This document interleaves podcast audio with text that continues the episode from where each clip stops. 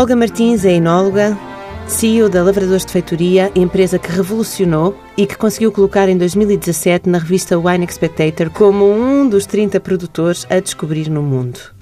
Olga Martins, o que é que a fez ser enóloga?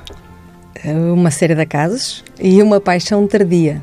Uma paixão tardia? Uma que paixão tardia. Isso não, quer dizer? não, nunca sonhei ser enóloga, nunca sonhei estar ligada à agricultura, nunca sonhei estar ligada a vinhos, não tenho essa herança familiar, nem tampouco venho de uma família que valorizasse por aí além o vinho e que, que, que desse uma visão ou que estimasse esta área. Não Portanto, se bebia vinho em sua casa? Bebia-se vinho, eu, eu tenho um tio que fazia uma vindima de um pequenino, uma pequenina vinha que tem, mas uma pequenina mesmo, umas centenas de metros, era uma coisa muito familiar e que ele fazia, eu creio, por manter eh, memórias dos pais e dos avós, mas de facto não havia, não havia o cuidado com as temperaturas, com os copos, não havia o culto do vinho, bebia-se um vinho. O vinho que estivesse, eventualmente, se calhar, meu pai ia a um supermercado e era o vinho que houvesse, ou, ou em promoção, eventualmente, não sei. Mas não havia. De resto, eu, acho, eu não me lembro, de, até isto começar a estar em enologia, não me lembro de beber vinho em casa. Lembro-me de beber espumante em festas, mas em casa nunca bebi vinho. Portanto, não houve essa cultura, essa influência de todo familiar. E como é que decide ir eh, estudar enologia? Foi, assim, a primeira revolução na sua vida? Foi, foi. E eu sempre achei, eu sempre gostei das matemáticas, das químicas, das físicas e, portanto, eh, tinha mais ou menos na ideia que iria para um curso desta área. Eh, Efetivamente, acabei o secundário, entrei em Engenharia Química no ramo alimentar. Em Aveiro. Em Aveiro. E fiz o primeiro ano do curso, confesso que não gostei muito, mas para não dar o braço a torcer, mais do que outra coisa, porque no segundo ano já fui muito infeliz para lá, mas para não dar o braço a torcer, comecei o segundo ano. Mas efetivamente, di- dia para dia eu sentia-me mais infeliz ali. Não gostava do que estava a fazer, sentia-me quase deprimida e, e decidi voltar para casa numa semana, a meio da semana, nem esperei pela sexta-feira. Mandei, eh, avisei os meus pais que ia para casa e, e cheguei a casa e disse que queria mudar a minha vida. Foi assim um grande susto para eles. Saiu de uma faculdade que tinha média de entrada de 16 Em 15, qualquer coisa, quase a 6, sim. e vai para um curso de enologia em Vila Real. Que tinha 9. E a sua mãe não achou muita piada? Não, não. Foi, foi um processo complicado. Primeiro eu tive que lhes dizer que de facto não estava feliz lá. Mas eu acho que eu também sou mãe hoje e, e compreendo isso. Os pais pensam, ela para de estudar agora, nunca mais vai, nunca mais vai estudar, nunca mais vai fazer nada. O que é que vai fazer da vida dela? Até porque era meio do ano letivo, não dava para fazer nada. E, hum, e eu disse-lhes, olha, isto realmente a meio do ano letivo não vale a pena agora fazer nada, mas eu não vou estar a gastar dinheiro em Aveiro, a pagar propinas, a pagar uma casa e a fazer uma coisa que me faz infeliz. Portanto, vou ficar aqui em Vila Real, vou arranjar a forma de ocupar o tempo e em setembro vou começar. Foi nessa Vou- altura que foi trabalhar para uma, uma Fui- escola de Sim. crianças com deficiência? Sim, fui procurar eh, como podia ser útil e fazer alguma coisa que me fizesse crescer alguma coisa. E então fui trabalhar para uma escola com, com- que integrava crianças com deficiência, a vários níveis, desde crianças com problemas de paralisia cerebral, tudo, a, a- a deficientes profundos, e foi uma experiência muito, muito, muito, muito rica para mim. Eh, O que é que fez- aprendeu? Fez-me que- aprendi aprendi a respeitar mais as pessoas aprendi a aquilo que eu via como eh, um fatalismo eh, aprendi a ver como uh, uma coisa que acontece na vida e que nos dá também muitas alegrias porque eu antes de trabalhar lá eu só via quem tem um filho diferente ou com um problema é uma pessoa que vive a vida toda angustiada e a sofrer e com essas crianças aprendi que não Essas crianças também têm momentos de alegria? tem muitos momentos de alegria, tem momentos em que são, ou melhor, não têm momentos, elas são muito genuínas. Hum, claro que depende do grau da deficiência, tudo isso. Mas, mas aprendi muito o, o, o carinho genuíno, o carinho sem pedir nada em, em troca. Hum, e isso fez-me crescer muito. E, e também entrou nessa, nessa altura que eu fui para lá, entrou uma criança que tinha. Não tinha, tido- não tinha nenhuma deficiência, mas teve- tinha tido um acidente e, e, e sofreu uma queimadura muito, muito grave.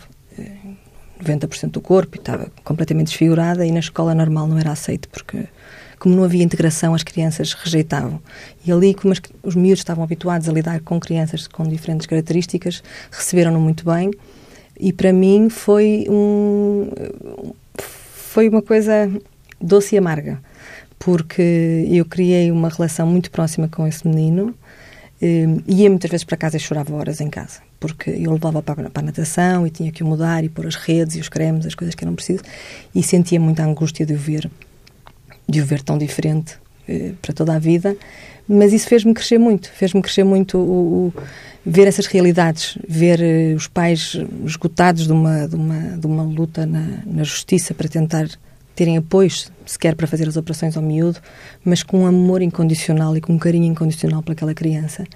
E aquela criança a viver numa fase em que sente que as pessoas olhavam mais para ele, mas que não tinha bem consciência do que iria ser a vida dele. Portanto, ainda com aquela pureza, com aquela doçura de criança.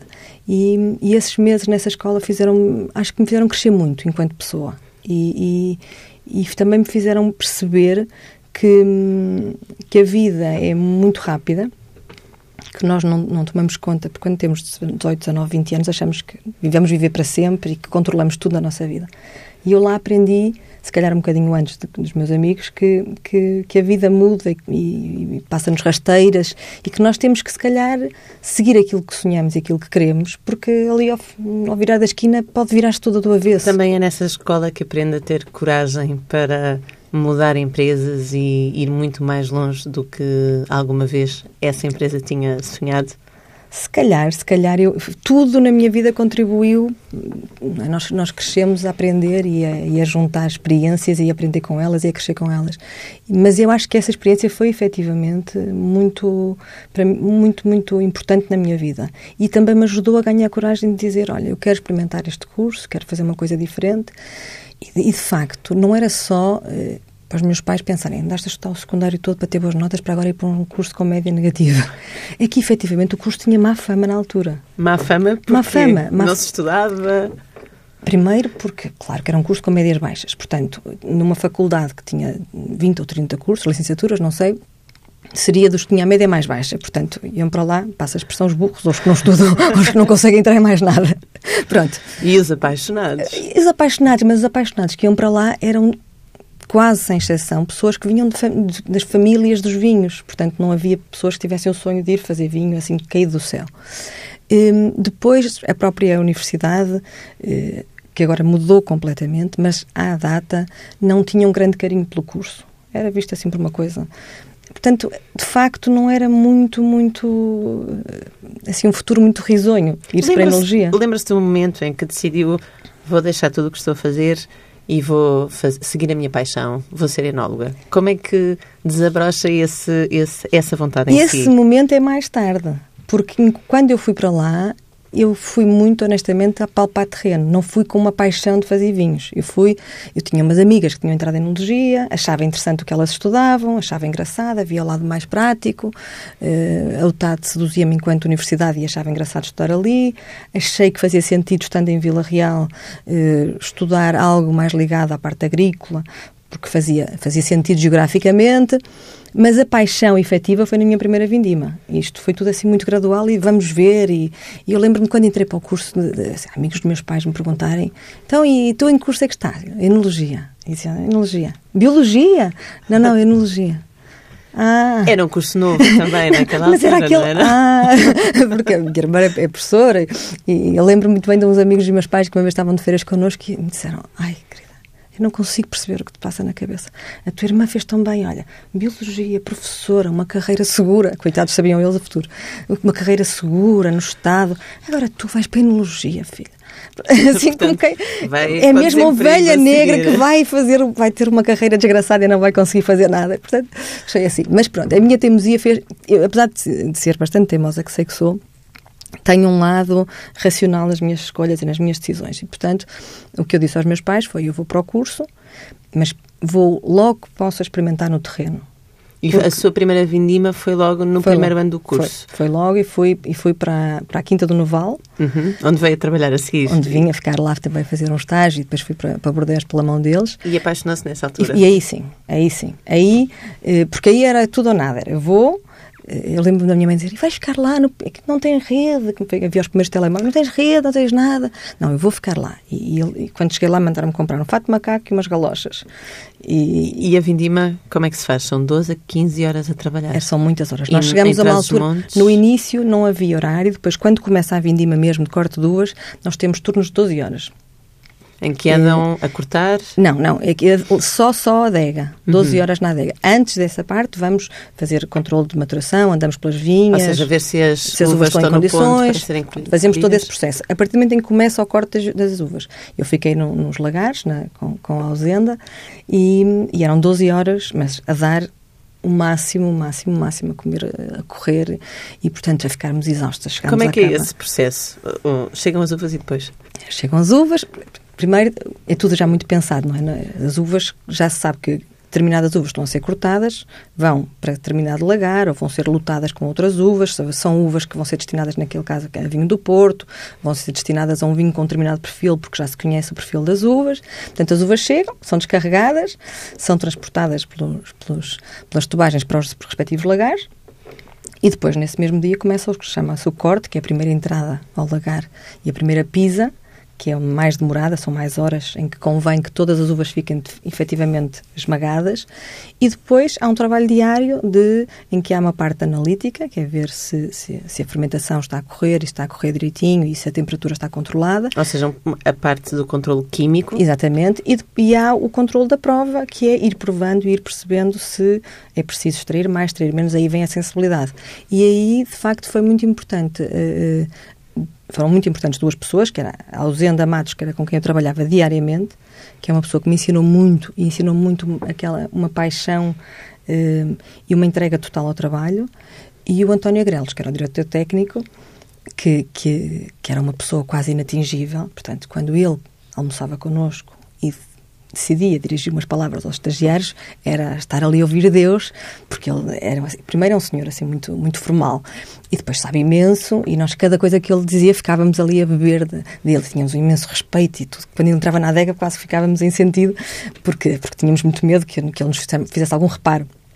Mas eu lembro-me de, de, de, adorar aquilo, de adorar aquele. Uh, houve um dia que ficámos sem, sem frio e que as, os, os, vinhos estavam a começar a aquecer.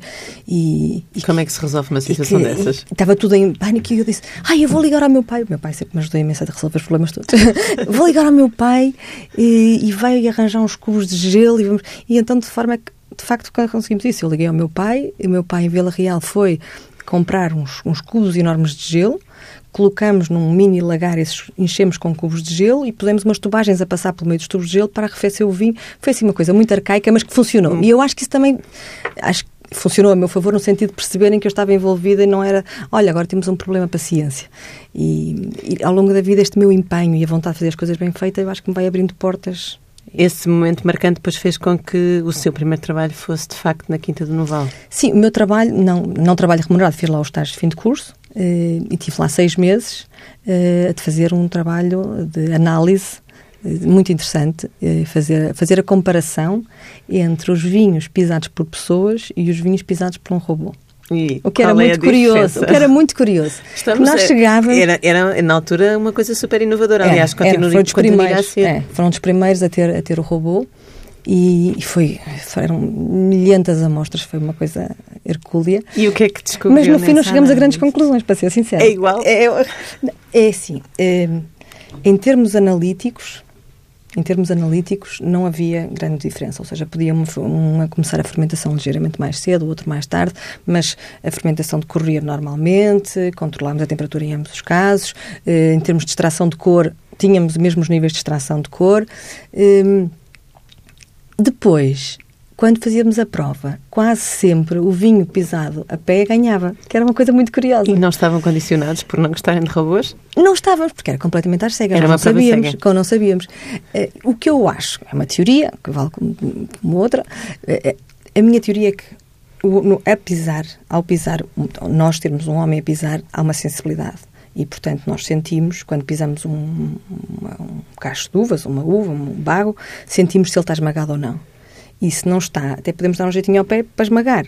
Enquanto o robô faz um movimento igual e, portanto, não tem essa sensibilidade, é sempre a mesma pressão, é sempre o mesmo movimento e, portanto, há aí menos homogeneidade no mosto porque se tivermos sete pessoas dentro de um lagar, três horas a pisar, chega ao fim, realmente não há nenhum bago, porque nós sentimos os bagos nos pés isso é e fazemos curiosíssimo, isso. porque normalmente o, o senso comum acredita que as máquinas fazem tudo igual Pois, e, mas se, estamos a falar de pequeninos não. vagos, estamos a falar de vagos que podem escorregar para um lado, para o outro, portanto, eu acho que tem algum efeito.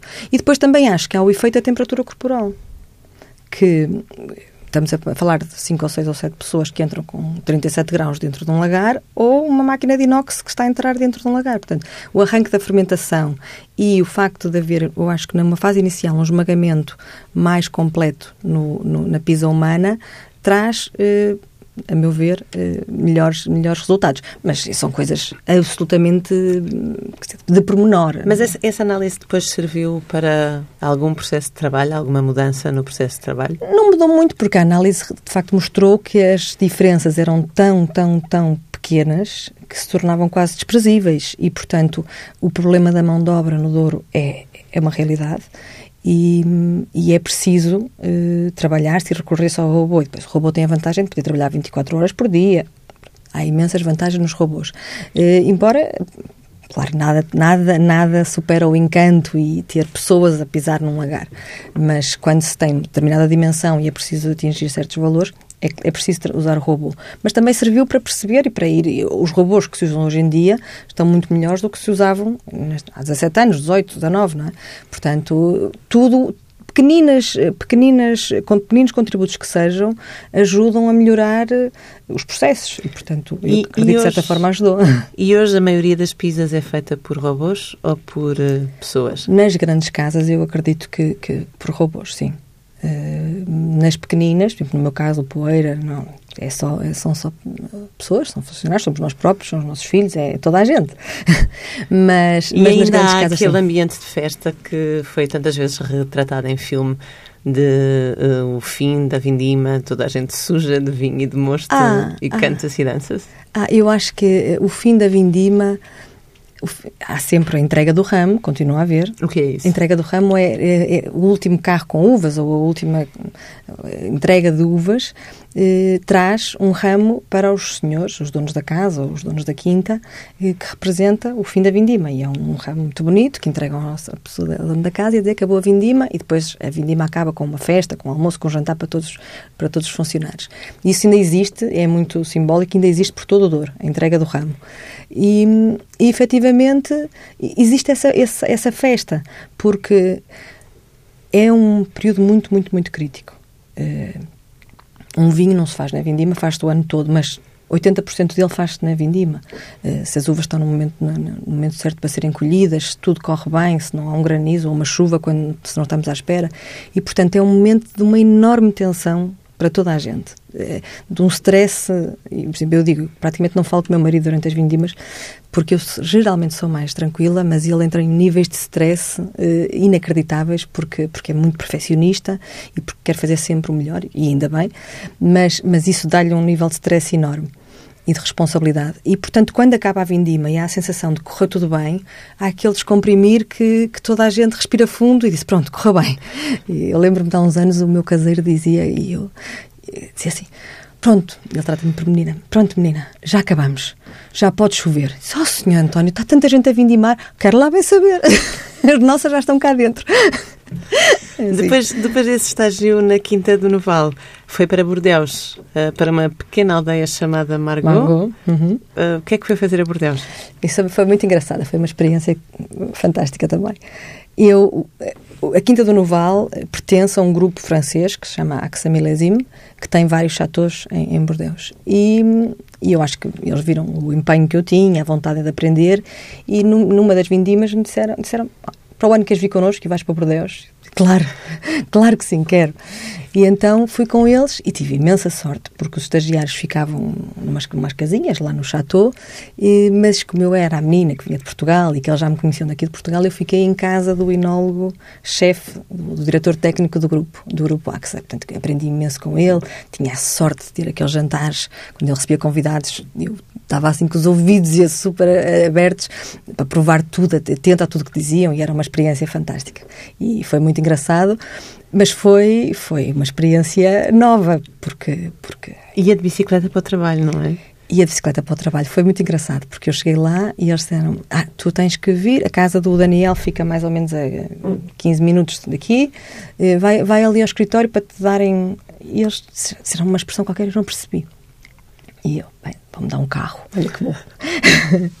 chego que lá, otimista. chego lá e eles dizem, está ali. Quando eu olho, vi uma bicicleta, ai meu Deus. Eu, pronto, lá fui de bicicleta e era engraçado porque eu tinha nessa altura um primo que estava a tirar um curso na Academia Militar e que escolheu cavalaria e ele eh, escrevia-me, mandava-me mensagens a dizer que, que, estava todo dorido andar a cavalo o dia todo e eu dizia, olha, também eu que de bicicleta, porque eu nunca tinha andado tanto, Não andava quilómetros, era horrível. Mas, mas lá ia todos os dias, de manhã, para o chateau, trabalhar, depois, enquanto a vindima não apertava, vinha a hora de almoço a casa, almoçar, que também era assim uma, uma coisa engraçada. E, e pronto, e trabalhava o dia todo. Deixavam-lhe indívias para comer, não era? Deixavam-me. Era um, ele, a Daniel é assim a pessoa mais doce. Era A dona querida- da casa. dona da casa. É queridíssima. Gosto imenso dela e fiquei com, com, com imenso carinho por ela. Mas era engraçado porque era uma senhora que estava permanentemente em dieta, portanto, é uma senhora muito bonita, muito elegante, que eu não, sei, não comia, não comia. E, portanto, como ela não comia, e eu, eventualmente, como sou também magrinha e pequenina, ela também devia achar que eu também não comia. De maneira que era uma indívia, ou às vezes tinha um bilhetinho a dizer, tens o almoço no micro-ondas. Eu digo, o micro-ondas era uma batata. E eu dizia-lhe, o que faço com isto, Daniel? Ah, põe manteiga. E eu andava sempre esfomeada, esfomeada, esfomeada. A pontos do meu pai querer ir daqui lá em- para deixar o meu carro, coitadinha, porque eu era um bocadinho mimada, coitadinha da menina para não andar de bicicleta e levar-me o carro cheio de comida e disse, por amor de Deus, nem pensar. É E em foi Bordeus que aprende também a gostar de queijo. Por causa da fome. eu não suportava o cheiro do queijo, odiava o cheiro do queijo, só comia aquele queijo limiano, aquele queijo mais, mais suave. Mas eu tinha tanta fome e que nunca faltava na casa do Daniel era efetivamente que era um queijo. Havia sempre uma boa tábua de queijo. E eu pensei, bem, em Dívia dá-me para uma cova de um dente, eu tenho que comer alguma coisa. Então, pão e queijo era a minha, era a minha vingança. E, portanto, com algum esforço no início, com um bocado de compota por cima para disfarçar, mas fui aprendendo a gostar e, e pronto. E fiquei lá. E agora gosto imenso de queijo. Portanto, foi muito bom também essa experiência, porque Do ponto de vista gastronómico. foi muito bom, claro. Quando regressou a Portugal, foi logo convidada para trabalhar no departamento de vendas da Lavradores de Feitoria. Não, eu quando trabalhei, quando estava em Bordeus, fui convidada para ir trabalhar num site, num dos primeiros sites de vinhos em Portugal. Eh, De maneira que eu, eu costumo dizer, e é verdade, eu nunca fiz um currículo, nunca mandei uma proposta de emprego para, para lado nenhum. E, portanto, quando cheguei, fui imediatamente para, esse, para, essa, para essa empresa no Porto. Mas não era de todo aquilo que me, que me seduzia, mas foi interessante. Eu fazia provas, eh, produzia conteúdos, portanto, foi, foi interessante, mas foi meia dúzia de meses. E, na altura, a, a, a Lavradores Feitoria telefonou-me porque estavam à procura de uma pessoa para o departamento comercial, eh, queriam alguém da área da enologia, não queriam um comercial puro e duro, queriam alguém da área da enologia. E a Olga Martins disse que não ia se fosse só para vender vinhos. Exatamente. Eu não me imaginava nada. Aliás, hoje, por isso é por isso é que nós temos mesmo que estar sempre abertos às, às coisas que a vida nos dá, porque hoje em dia adoro a área comercial e na altura eu soube que horror vender vinho, nem pensar, nem pensar. E foi, lá fui eu a uma reunião em, no Palácio de Mateus, estavam os três administradores, que era o Dirk, o Paulo Osório e o Fernando Albuquerque, que é o presidente da empresa. E eles falaram-me e, e eu senti-me assim um bocadinho intimidada. Não assim, uma entrevista logo Nessa a três. tinha 24 anos. 23, 24, uma miúda. E, só que no fim eu, eu disse, ah, mas vender? Sim, sim, é para começar o departamento comercial. E eu não tive assim muita coragem de dizer que não logo ali, mas disse, ah, eu vou pensar, obrigada. E na altura recebi uma outra proposta eh, de uma outra, de uma empresa pequenininha do Joaquim Moraes Vaz, que entretanto já não está nos vinhos, mas que, que também me propôs emprego nessa mesma altura. E, e fui, saí de lá e lembro-me de ligar à minha mãe e dizer: Olha, ofereceram-me um emprego, mas eu não vou ficar.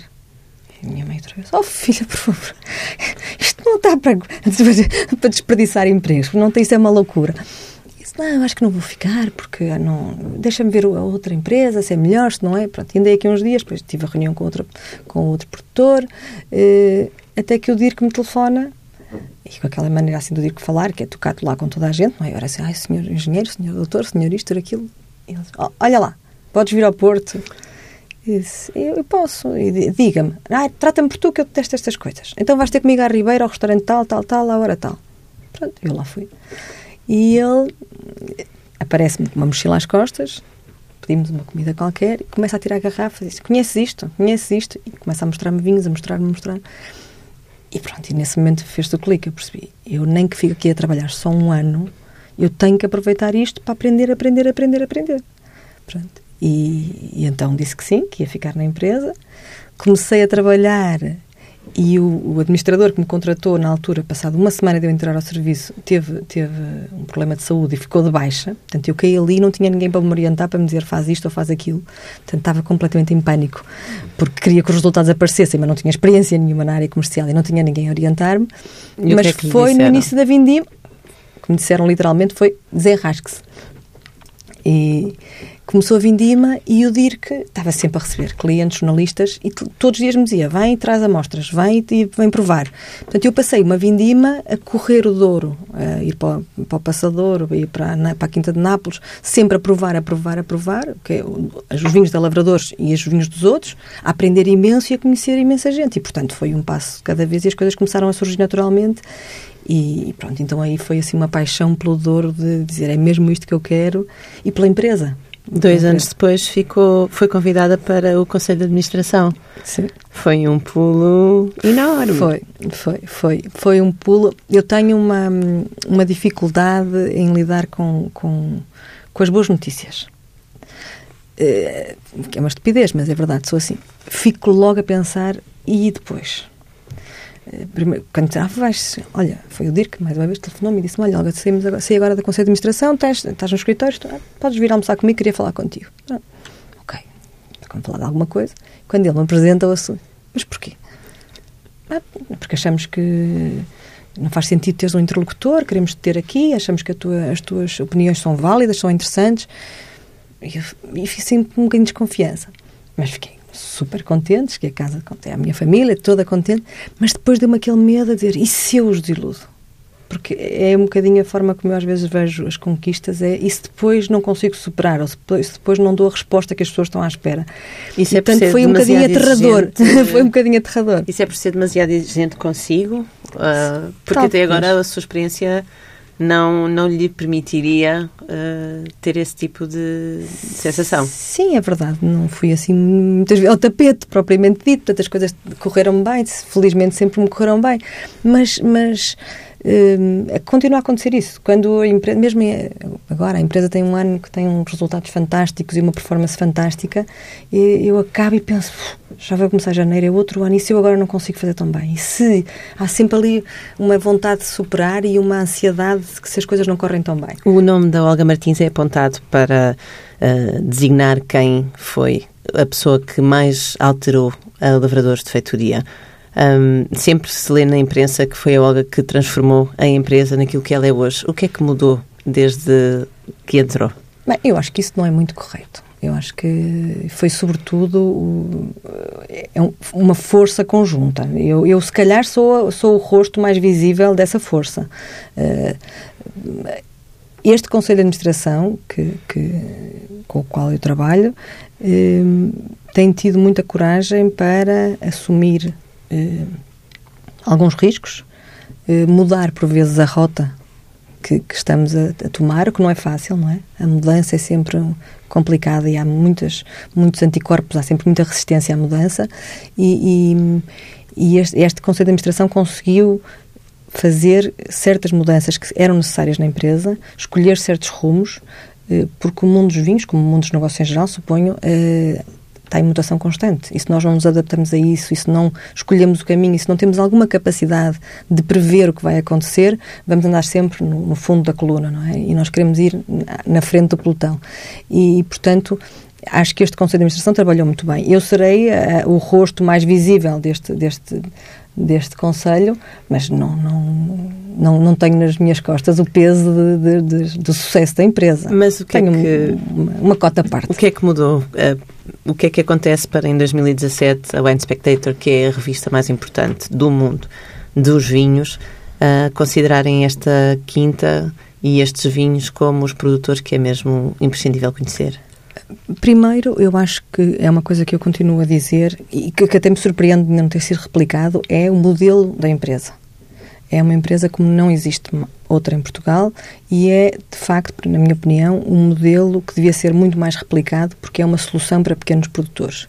Portanto, eu acho que isso também pesou na Wine Spectator perceber que, que se pode ter um espírito cooperativo sem ser tudo ao monte. Uh, passa a expressão, e não são todas as cooperativas, que é tudo ao monte, mas associa-se um bocadinho a esta, esta imagem. Um, por outro lado, a Lavradores Feitoria, que começou em 2000, 2001, em 2017 já tinha uma, uma maturidade um, que leva este tempo a conquistar-se, não é? É preciso, no mundo dos vinhos é preciso fazer-se bem, fazer-se bem constantemente e fazer-se bem durante muitos anos para sermos levados a sério, porque senão somos só mais uns newcomers que apareceram com vinho bom este ano, mas e depois para o ano. E é preciso que o vinho tenha uma história para ser contada? Eu acho que definitivamente é. Esse é o segredo para se conseguir um bom sucesso. Eu, eu da experiência que tenho, eh, tenho muito mais sucesso eh, na venda, com jornalistas, com, com clientes, com consumidores, se associar o vinho a uma história do que se chegar lá e debitar 3 horas de pizza e 10 meses em barrica. Não, as pessoas gostam muito mais de saber o que é que nos aconteceu. Nós temos um vinho que começou, começamos por, vin, por vinificar de uma certa maneira e corria sempre mal. E depois tomamos uma decisão. E o que aconteceu? O nosso primeiro Sauvignon, o trator capotou num, numa rotunda, as uvas ficaram espalhadas pela rotunda fora, ninguém sabia das uvas e o senhor, o tratorista, com o pânico, foi para um tasco beber um copo de vinho para ganhar coragem para ligar a dizer que tinha, se tinha capotado o trator estas histórias, as pessoas acham muito mais e fixam muito mais e criam uma imagem nelas das pessoas uh, do que informações técnicas. Informações técnicas são para técnicos e, e, aliás, eu acho que o vinho, o vinho é para ser apreciado. Eu, eu acho que as pessoas devem beber vinho, claro, quem gosta de saber mais, acho perfeito, acho ótimo, mas sobretudo não levar demasiado a sério. Uh, é, um, é um objeto de prazer, é um, é, um, é um produto que nos dá prazer beber, que, que nos cria momentos de descontração, momentos à mesa, momentos de, de felicidade e, e, muitas vezes associar um determinado vinho a uma história engraçada, ou romântica, ou triste, é mais engraçado do que estarmos a limitar-nos a questões de, de, de, de análise. A Olga Martins está quase a lançar o vinho Xi. Qual é a história deste vinho? O vinho Xi nasce de uma, uma vontade de fazer um vinho eu. Um, mas como eu dizia há bocado, aquelas inseguranças ou aquela, aquele frio na barriga nunca tinha sido concretizado. E em minha casa, eh, na, na, quinta que eu tenho com o meu marido, há uma vinha em particular, uma parcela que eu gosto muito, que é a Toriga Franca, que é muito elegante e, e sempre gostei das, daquelas uvas e daquela, daquela vinha. E, e o meu marido muitas vezes dizia-me: tens que fazer, então vai, faz. E eu senti-me sempre muito insegura e dizia, ah, é para o ano, para o ano, dava sempre nisto. Até que o ano passado ele foi fazer uma viagem, há dois anos, foi fazer uma viagem à, à França e, e, ele sabia que tipo de vinho eu queria fazer, que tipo de vinificação é que eu queria. E então uh, estava, uh, estava em casa e ele mandou uma mensagem a dizer: Comprei-te um presente. Sabe que giro? Manda-me uma fotografia de uma cuba em cimento, uma bolinha, e, e disse: Olha, vai ser entregue para o mês que vem. E eu disse, Ai, não acredito. Eles agora não tens fuga, agora tens aqui o que queres, agora tens que fazer. Pronto, e foi o entusiasmo quando aquilo chegou, quando uh, tudo, pensar o vinho, foi assim um. Realmente cria aquela. E às vezes nós precisamos disto na vida, não. Estamos há muitos anos a fazer uma coisa, é preciso sempre ter coisas que nos excitem, que nos façam vibrar, que nos façam brilhar o olho, e que dê aquele frio na barriga de isso não sai tão bem, essas coisas. E acontecia-me imensas vezes. Havia dias que eu ia provar o vinho, estava super entusiasmada, depois havia outros dias que dizia ficou uma porcaria, isto não está nada bom. E, portanto, estou a viver esse processo com o Xi e, e, está a ser muito interessante. Depois com o Xi, o que é que vai ser? Como é que se vai chamar? Tem que estar ligado à poeira porque é da vinha, do poeira. E eu lembrei-me de Xi por muitos motivos. Porque Xi, a vinha, a vinha é, um, é no feminino, a casta toriga franca é no feminino. Este vinho também é uma interpretação mais feminina da nossa vinha, porque o poeira é um vinho mais, mais másculo, mais, mais concentrado, mais, mais encorpado. E, e esta é uma versão mais delicada. E, portanto, o Xi fazia sentido em todas essas frentes. Depois a minha filha é assim a minha grande companheira e, e inspira-me em tudo e desde o início que se quis envolver muito eh, com tudo e também um bocadinho ela. E, e, e depois é um a música. para senhoras, isso ainda existe? Não, não, não, não é um vinho para senhoras. É um vinho para quem gostar deste perfil de vinhos. É um vinho elegante, eh, mas não, não, não associo nada. Há uns anos as senhoras só dizia-se, só gostavam de rosé. Ah, tem rosé, tem açúcar, tem docinho. Hoje em dia, felizmente, o nosso consumidor já é mais esclarecido e não é assim. É um vinho que, que, que é para momentos diferentes. É aquele vinho que, por exemplo, por exemplo, o Poeira é um vinho que precisa de uma boa refeição. O X será um vinho que podemos acompanhar uma refeição, mas também podemos estar, se calhar, num sofá, lareira, numa tarde de inverno e beber um copo com um bocadinho de queijo, uma coisa. Assim, um vinho mais, mais suave, mais elegante.